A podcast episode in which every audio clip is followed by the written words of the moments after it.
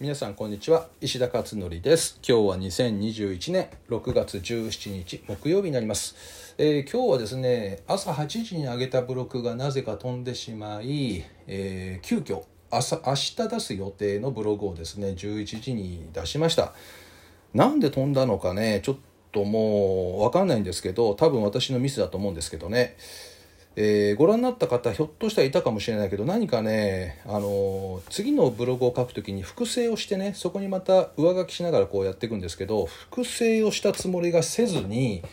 えー今日出したやつに上書きしちゃったのかなっていうね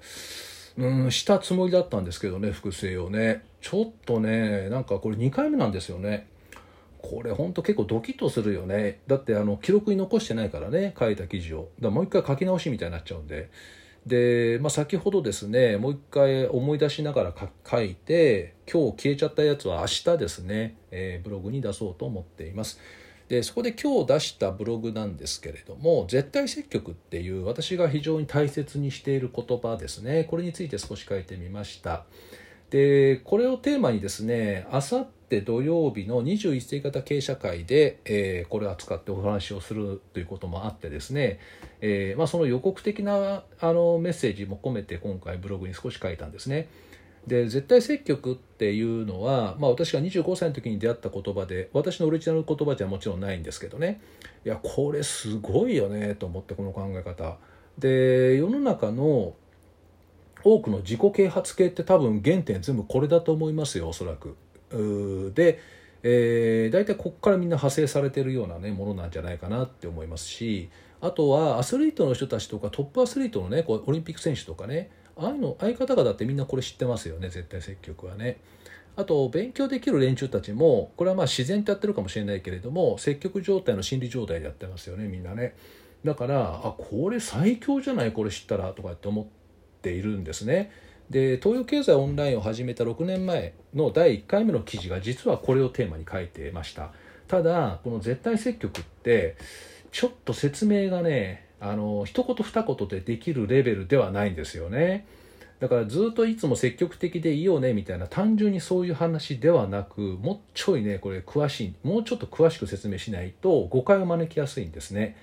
えーなので、まあ、1時間とか多分90分ぐらいかかるかなと、うん、なのであさってのね、え経営者会でちょっとお話をしようと思っているんですけ思っているんですね。でこの絶対積極の反対語って相対的な積極なんでこれがいわゆる普通の多くの人の積極状態ですよね。だからいいこともあれば嫌なこともあっていいことがあったら積極的だけど嫌なことがあったら消極的になるじゃないですか。これがいわゆる相対的な積極ってやつなんですね。でこれ普通ということで、まあ、普通でいいんだったらこのままでもいいんじゃないかなと思うんですけどただ普通の状態だとですね周りの環境だったりとか自分に降りかかる出来事にいつも振り回されるので感情がブレブレになるんですよね。だから結構ねあのまあ人生ドラマとしてはねそこそこのドラマドラマとしての展開があの山あり谷ありで面白く描けるのかもしれないんだけれどもでもまあ当の本人としては結構辛いですよね。心中穏やかじゃないからね。だからできればこの絶対積極っていう状態をに持っていけたらばやっぱりそれなりに楽しい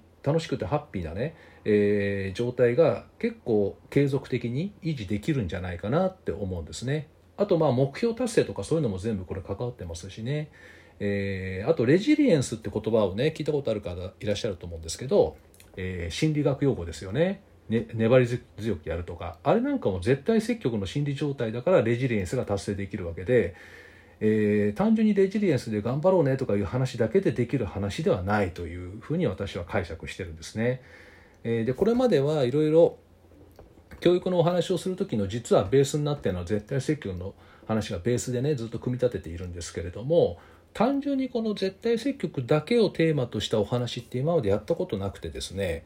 えーまあそりゃそうですよね。だって講演会で絶対積極テーマの講演会なんかできないしね、えー何やるんですかみたいな話になっていくからね。なんかあのーなんか哲学的なお話ですかみたいになっちゃうんで、えーだからおまけの中でおまけでちょこちょこっと入れていくような感じはするんだけれどもこれを単発ではね今までお話あまりしてないんですね。でも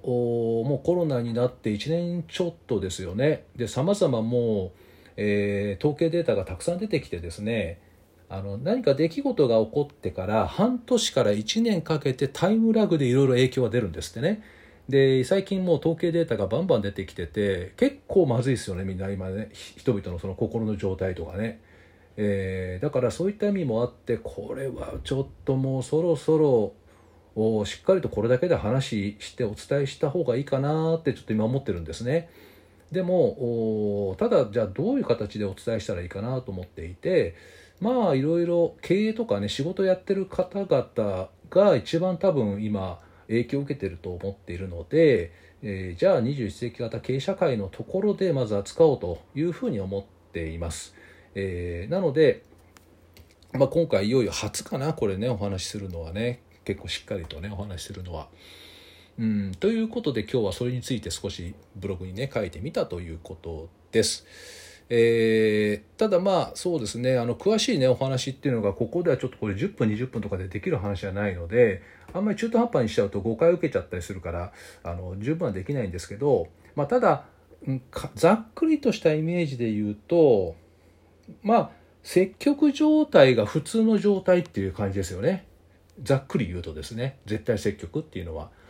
で相対的な積極っていうのはいわゆる普通の状態でいいいい時があったら積極的になれるけど嫌なことがあったら消極的になってしまうっていうのがこれがいわゆる世に言う普通の積極ってやつですよね。だからそれとは少し意味合いが違ってるっていうねことでじゃあどうやったらそうなれるのかとかねやっぱあるんですよね「How to」がね。